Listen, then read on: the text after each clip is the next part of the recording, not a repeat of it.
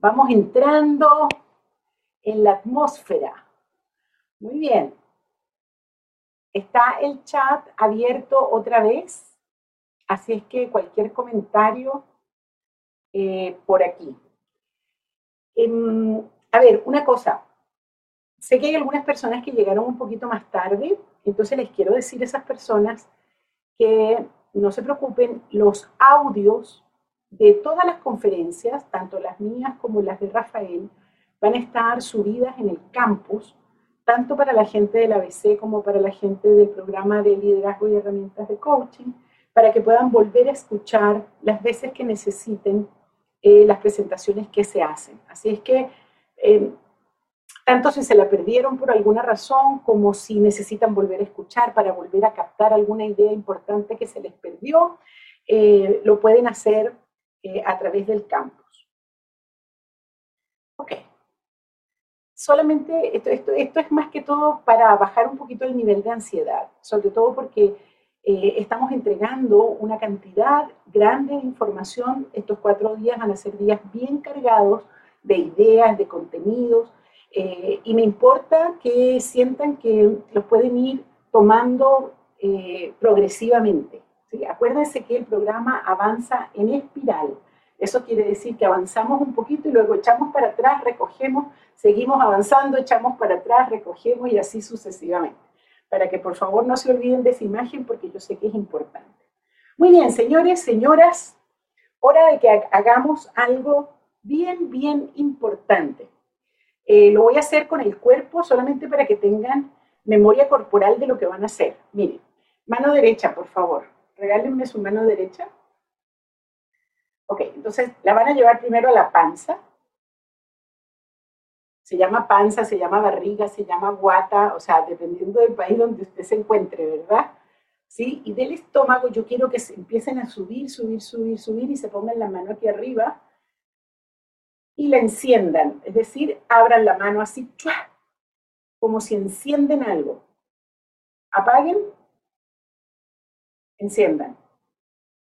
Ok, ahí, ahí quiero, por supuesto no quiero que se mantengan con la mano arriba todo el tiempo, pero quiero que no se olviden de esta imagen.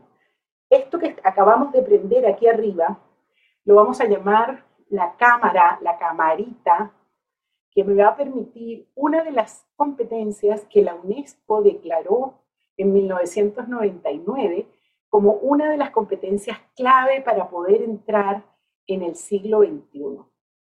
Esa es una gran, gran competencia que la UNESCO denominó metacognición. Y acá, en el espacio de la ontología del lenguaje, lo vamos a llamar observar el observador que somos. Entonces, cuando yo les hable de la camarita, por favor acuérdense que se trata de esta competencia, que es la capacidad que tenemos de observarnos a nosotros mismos es lo que nos va pasando, en nuestro devenir. No es, no es una observación estática, es una observación dinámica, en donde yo voy observando mi devenir ser humano en permanente proceso de transformación. Metacognición. De alguna manera es desdoblarse. Es sacar un observador que va por encima de mí, haciéndose siempre la pregunta, ¿qué estoy haciendo? ¿Qué me está pasando? ¿Dónde estoy en este momento? ¿Qué me está ocurriendo? ¿Qué estoy sintiendo? Y se van a dar cuenta que esa capacidad, la metacognición, es fundamental tanto en el liderazgo como en el coaching. Un coach que no es capaz de observarse a sí mismo está perdiendo el 50% de su capacidad perceptiva. Se van a dar cuenta que la capacidad perceptiva es fundamental en el coaching, porque el coaching es fundamentalmente escucha, en el sentido que le vamos a ir dando en el transcurso del día de hoy y del día de mañana. Entonces, por favor, a partir de ahora, tienen que andar por el mundo desdoblados. Garantizado no duele, garantizado nadie se da cuenta, nadie. Nadie le va a ver a usted la camarita encendida, pero usted va a estar siempre tomando registros desde esa camarita, dándose cuenta de qué es lo que la camarita le está diciendo. Es como crear un segundo nivel de conciencia, en donde me voy dando cuenta permanentemente de lo que me ocurre. Ok, entonces yo quiero hacer un primer trabajo desde la camarita. quiero que se hagan la pregunta, ¿qué hizo Rafael? ¿Qué hizo Rafael contigo? Y déjenme articularla en primera persona. ¿Qué hizo Rafael conmigo durante esta mañana? Póngamelo en el chat, por favor, mientras yo busco agua. ¿Qué hizo Rafael conmigo esta mañana? Aviso en logística que estoy sin tiempo, por lo tanto, si me avisan, el tiempo lo agradezco. Ok, Elisa. Ok. ¿Qué hizo Rafael? Conversó conmigo. Bien, José. ¿Qué más? Entonces, ahora quiero observaciones desde la camarita. ¿Qué les pasó mientras escuchaban a Rafael? Mostró un mundo nuevo, bien. Me enseñó cómo vamos a trabajar, me ayudó a reflexionar, bien. Me interpeló, bien. Consiguió una atención plena, ok. introspección, me ayudó a reflexionar, mucha reflexión, me generó muchas preguntas, me, mostró los fundamentos filosóficos de lo que voy a aprender. Fantástico. Bien, bien, déjenme ponérselos en términos em, geográficos. Lo que hizo Rafael con todos nosotros fue mostrarnos un territorio. Un territorio, y es como que metafóricamente nos hubiera tomado de la mano y nos subió a dos kilómetros de distancia de la Tierra y empezamos a mirar desde arriba un nuevo territorio, ¿cierto? Bueno, cuando empezamos a incursionar en un nuevo territorio, y necesito la lámina 44, eh, empezamos a, de, partida, eh, regálenme por el chat qué sensaciones tuvieron. O sea, eh, ya entendí lo de la reflexión, lo del despertarme, me gustó, la metamirada, pero, ah, ok, sensaciones, emociones. Patricia dice asombro, retada, emocionada, dudas, ansiedad, me gusta esa, Alejandra. Ok, curiosidad, fantástico, bien, bien. Incertidumbre, claro.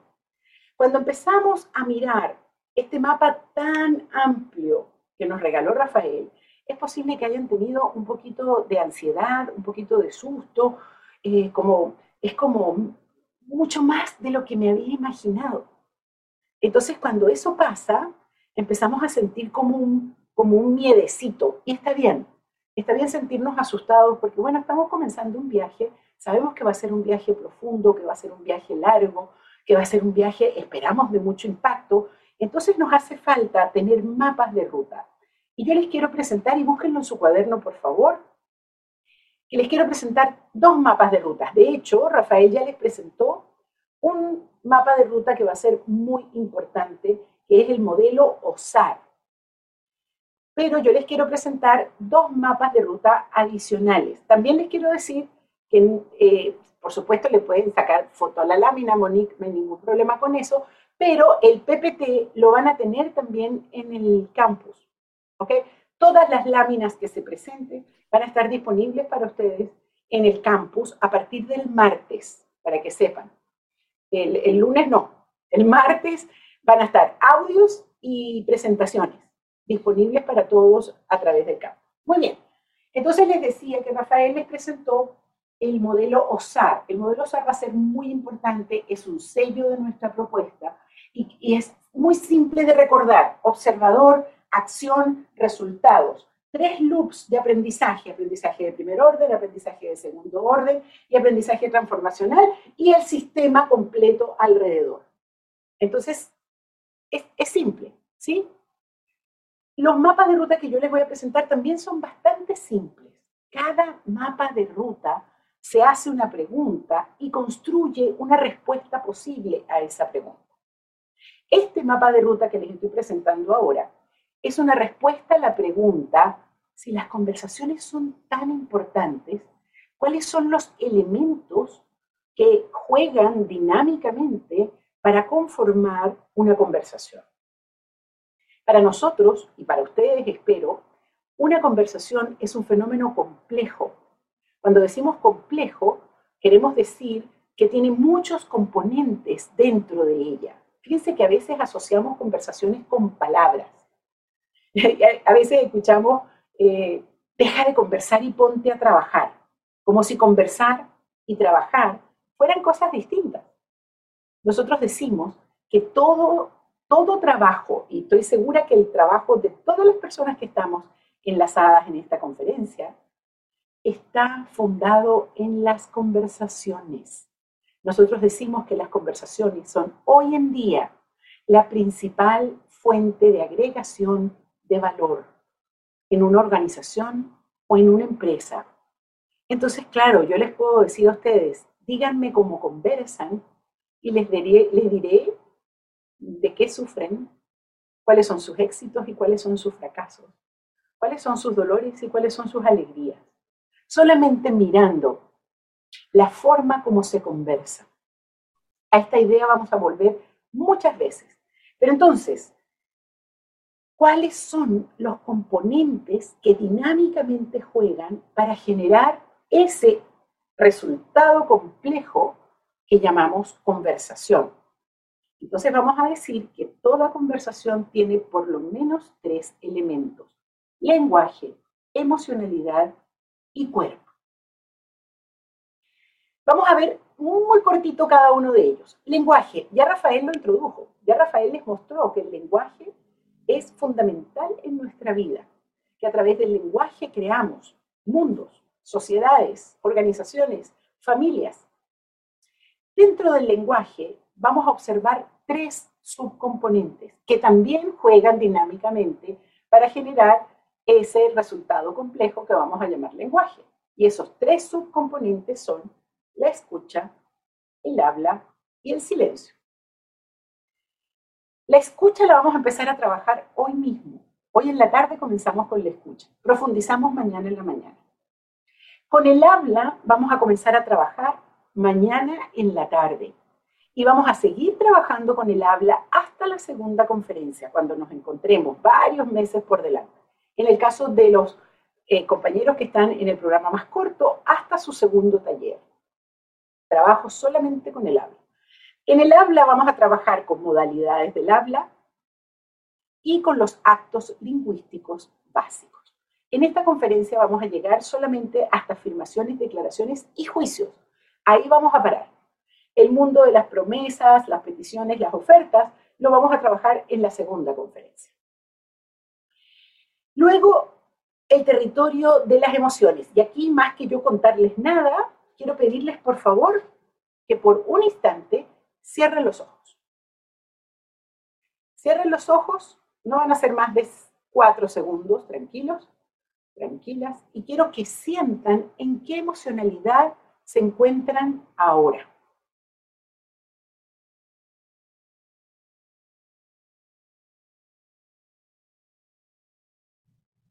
Pónganle un nombre a esa emoción.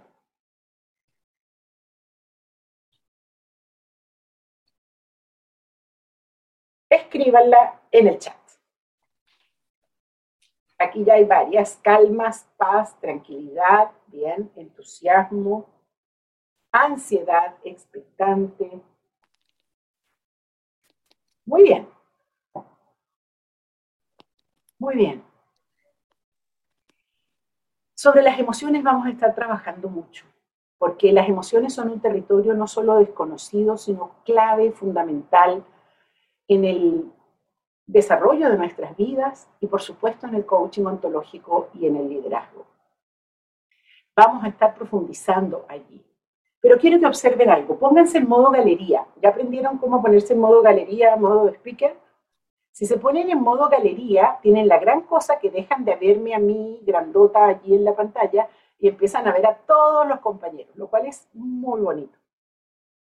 No todos, porque no caben todos en una sola pantalla, pero... Y si mueven la flechita, cambian de página y pueden ver más compañeros. Y eso es fantástico. Ok, quiero hacer lo que se llama una prueba de frecuencia. ¿Alguien sabe lo que es una prueba de frecuencia? ¿No? ¿Cuántas veces se repite un fenómeno? Ok, vamos a ver.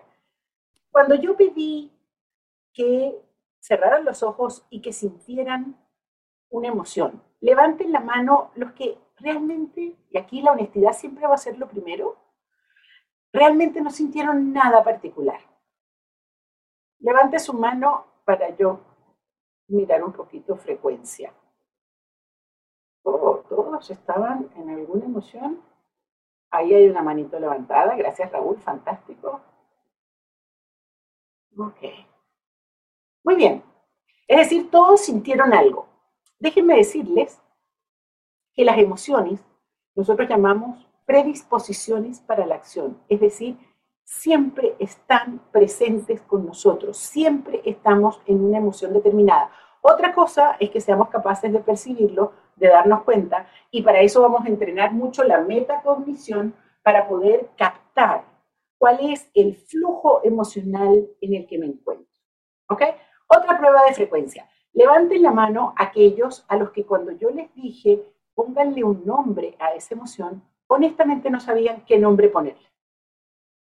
Quiero ver manitos levantadas por ahí, bien. La mano real, no la mano virtual, porque si no, es como que estuvieran pidiendo la palabra. Eso, mantenga su mano levantada, que los estoy mirando. Gracias. Ok, hay muchos más. Muy bien. Muy bien, fantástico. Fíjense qué interesante. O sea, si nos damos cuenta que estamos en una emoción, la mayor parte de ustedes, algunos no, pero no sabemos qué nombre ponerle. Y eso tiene que ver con nuestro analfabetismo emocional somos analfabetos emocionales, sabemos muy poco de lo que nos pasa en el territorio de las emociones. Entonces, parte de lo que ustedes van a hacer en este programa, en ambos, tanto el largo como el corto, es aprender primero a percibir nuestro propio mundo emocional, luego aprender a ponerle nombre a las cosas que nos pasan y luego aprender a sentir, a captar, a leer y luego a intervenir en el mundo emocional de otros, ya sea de equipos o de personas. Ok, y vamos con el tercer componente, cuerpo. Yo espero que cuando ustedes fueron chiquitos, pues jugaron algún día las estatuas. Levanten la mano que jugó las estatuas. Todos deben haber jugado estatuas en algún momento. Ok, bajen la mano. Muy bien. Entonces, cuando yo les pida que levanten la mano, no levanten la mano virtual, levanten la mano auténtica porque si no me están pidiendo la palabra. Ok, a partir de ahora, cuando yo cuente tres, nadie se mueve. Un, dos, tres. Se quedó estático. No puede mover nada, nada, nada. Yo sí, porque yo estoy comandando el juego, así que yo me voy a mover, pero ustedes no. Ok, ahí donde están, siendo estatua, lleven su atención a los pies y sientan sus pies. ¿Cuánto contacto tienen los pies con el suelo?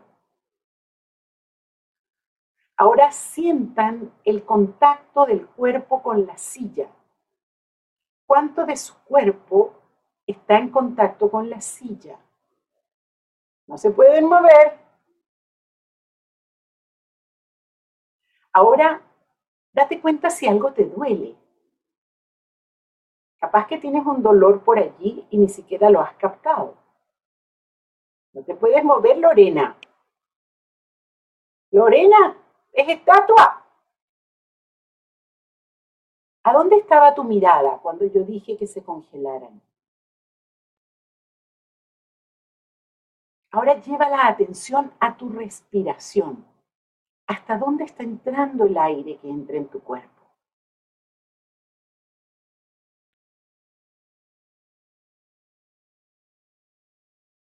Ok, ahora ya se pueden mover, tomen una respiración profunda, profunda, profunda. Eso es. Bueno, eso que acabamos de darnos cuenta es uno de los dominios más ocultos. Si no sabemos nada de las emociones, menos sabemos de nuestro cuerpo. ¿Saben cuándo nos acordamos del cuerpo? A ver, pónganme en el chat, ¿cuándo nos acordamos del cuerpo? Cuando nos enfermamos, claro. Esa es la primera campanada que nos da el cuerpo. Pero hay otras. Cuando me quiero poner el traje baño de la temporada pasada. ¿Y, ¿Y qué pasó? El traje baño como que se encogió en el closet. ¿Será eso? o que la pandemia hizo estragos y ya el traje baño no me queda. Entonces ahí es que nos vamos acordando del cuerpo. Cuando nos duele, cuando nos enfermamos o cuando el cuerpo se pone extraño y siento que ya como que no me pertenece, como que no es mío. Interesante. Ahora, fíjense que en el cuerpo vamos a diferenciar entre biología y corporalidad. Biología, de alguna manera compartimos todos una estructura biológica. Por supuesto que somos diferentes. Hay algunos que son más altos, otros que son más chiquitos, unos que son más gorditos, más flaquitos, tenemos más o menos pelo, en fin. Tenemos una estructura biológica distinta, pero al mismo tiempo similar porque somos seres humanos. Hasta donde sé, todos los que estamos aquí somos seres humanos. La corporalidad es algo muy distinto a la biología. La biología, cuidado, que está en permanente proceso de transformación. Hoy en día, ninguno de ustedes tiene ni una sola célula de las que tuvo cuando nació. Es decir, todo ha ido cambiando, ¿verdad? Pero la corporalidad es algo radicalmente distinto. La corporalidad es la única y particular forma como mi cuerpo está en el mundo, como mi cuerpo se mueve en el mundo a partir del contacto con el entorno. Cada uno de nosotros ha desarrollado una corporalidad distinta desde que nació hasta ahora, producto de su particular forma de relacionarse con el mundo, de la cultura, de la familia donde estuvo, etc. Aprender a leer corporalidades es muy relevante para un coach y para un líder. Ser sensibles frente a ese dominio que vamos a estar explorando. Y así como les dije en las emociones, también en la corporalidad vamos a aprender a captar mi propia corporalidad, a intervenir en mi corporalidad y luego vamos a aprender a leer y a intervenir en el cuerpo de otros. Muy bien, entonces quiero que no se olviden, por favor, mapa de ruta número uno es el que se hace la pregunta de cuáles son los componentes de una conversación y los componentes de una conversación son lenguaje, emocionalidad y cuerpo. No se olviden de eso y vamos a ir recorriendo todo este mapa de ruta durante los meses que dura el programa. Hay un segundo mapa de ruta que les quiero mostrar.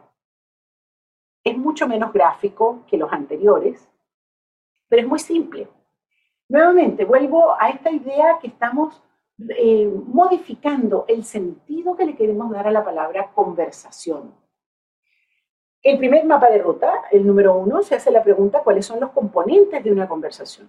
Este mapa de ruta se hace la pregunta cuáles son los tipos de conversación que pueden haber.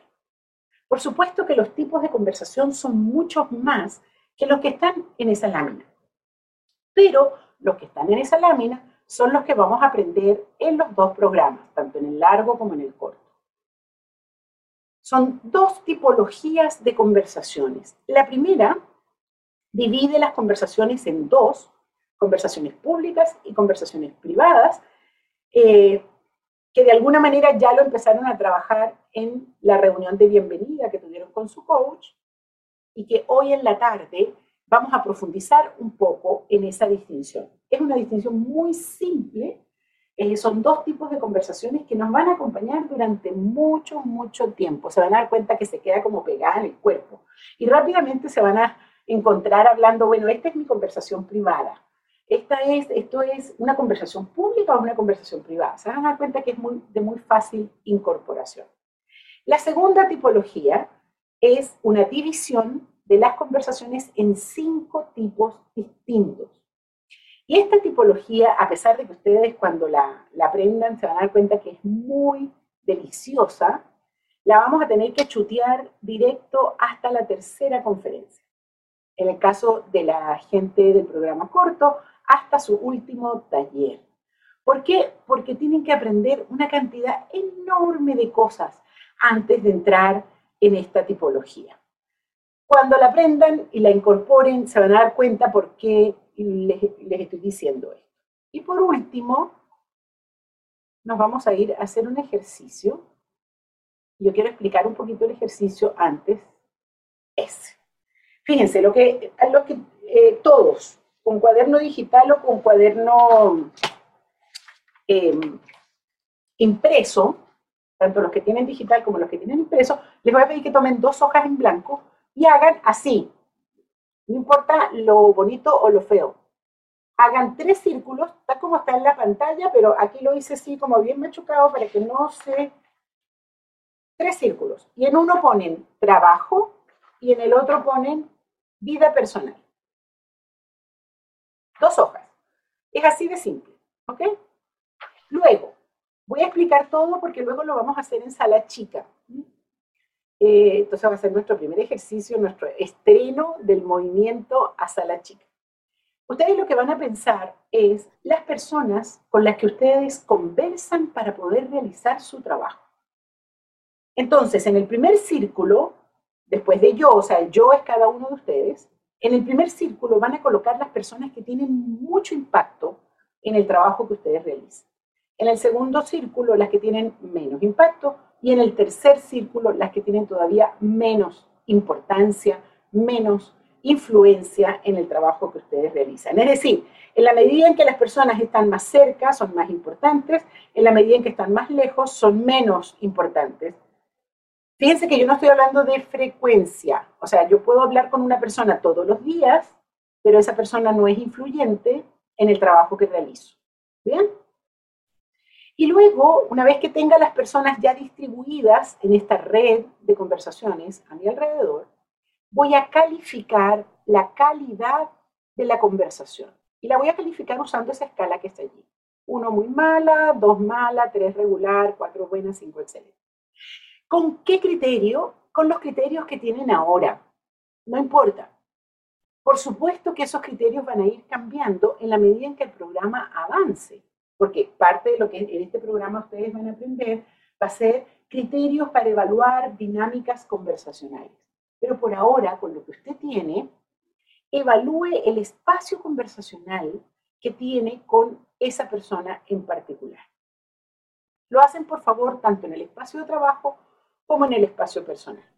Hecha esta explicación, nos vamos a ir a sala chica y los dejo con los coordinadores y con Alex para que expliquen el procedimiento.